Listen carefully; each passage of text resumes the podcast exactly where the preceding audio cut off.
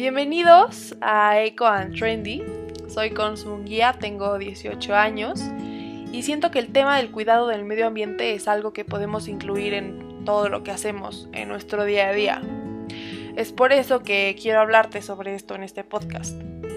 Yo no soy experta en el tema de la moda, pero es un tema que desde muy pequeña me ha llamado mucho la atención. Así que quiero decirte que es un podcast meramente de poder contarte un poco sobre lo que he descubierto en estas últimas semanas de investigación. Comenzaremos este capítulo hablando de nuestra primera diseñadora sostenible, que es Stella McCartney. Puede que te suene el apellido, es hija de uno de los músicos más famosos del mundo, Paul McCartney. A mí en lo personal me impresionó mucho que fueran familia. En esta familia es súper importante el cuidado al medio ambiente. Desde muy pequeña a Estela le han enseñado a vivir en contacto con la naturaleza. Vivía en una granja, son veganos y todo lo que hacen lo hacen teniendo respeto hacia el medio ambiente. Al cumplir los 13 años, confeccionó su primera chaqueta y a los 16 trabajó con Christian Lacroix haciendo su propia colección. Gracias a todo su éxito, logró ser directora creativa a los 18 años en Chloe, que es una casa de moda francesa. Comenzó súper joven, ¿no? O sea, yo me imagino en estos momentos de mi vida siendo directora creativa de una casa de moda. La verdad me volvería loca, pero siempre hay que hacer lo que en verdad nos apasiona. Ahora sí, eh, vamos a recapitular que Estela fue criada en un espacio sustentable también cabe mencionar que es parte del PETA, que es la organización que va por todos los derechos de los animales. Algo que realmente admiro de Estela es que cada una de sus colecciones y prendas nos invitan a nosotros como espectadores y clientes a la reflexión, a saber que siempre habrán alternativas. Sus prendas llevan impresos mensajes de activismo medioambiental, ya sea literal o metafórico la parte literal la podemos ver en la colección que sacó hace unos años, inspirada en una pequeña isla en Canadá, colaborando con el escritor Jonathan Safran Foer, donde las modelos de esta colección son locales de la región. La isla no sabemos qué isla es, porque Estela siempre quiso mantener el anonimato de estas personas. Ella también comenzó en 2008 usando materiales como algodón orgánico en sus prendas y mientras más fue creciendo como diseñadora, todos sus materiales evolucionaron a poliéster, cashmere, rafia viscosa, este, todo reciclado y sostenible, también lana con trazabilidad y muchas más. En la página web de su marca podemos ver la huella ambiental de cada uno de sus materiales. Esto es buenísimo para nosotros como consumidores y para ella como diseñadora. Quiero también contarles y decirles algunos de los consejos que nos estela para nosotros poder poner nuestro grano de arena dentro de la sustentabilidad y la moda. El no usar lavadoras es el primer consejo que ella nos da.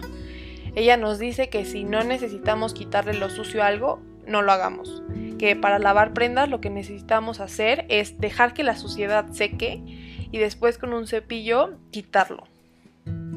A mí la verdad no me convence este consejo, pero lo que sí es verdad es que las lavadoras son súper contaminantes para el agua.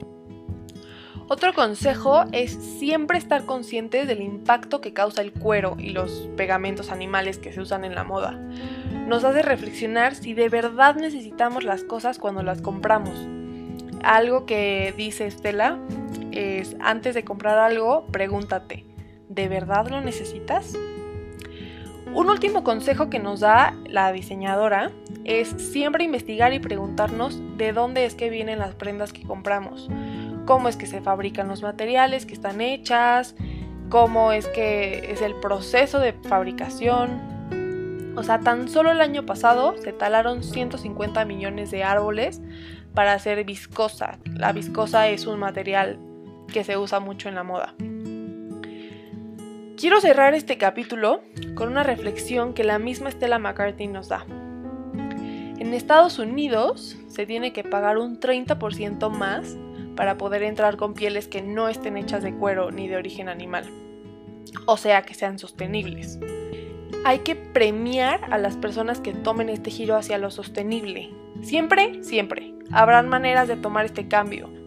Los invito a reflexionar más sobre este tema, saber que hay personas en el mundo que quieren darle un giro a la moda, investigar sobre ellos, darles el reconocimiento que merecen no cobrándoles más dinero por usar pieles o telas mejores para nuestro planeta. Sepan que siempre hay alternativas para cambiar el estilo de vida y de paso ayudar a nuestro planeta que nos está pidiendo la ayuda a gritos. Y pues sí, que se nos acabó por hoy. Agradezco el tiempo que me regalaste en tu día.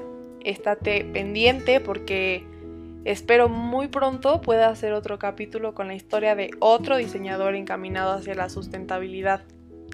Te dejo una de mis canciones favoritas del momento para que conectemos y vibremos juntos. Bye bye.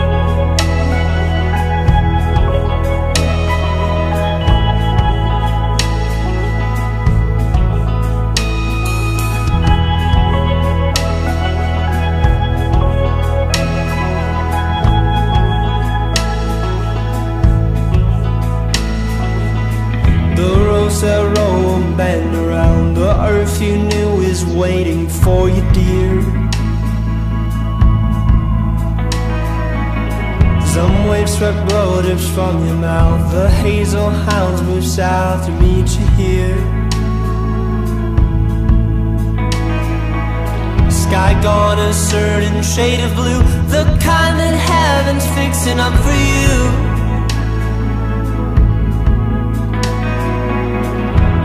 capture fire desires, true raw hands, heart beating to the smoke of you.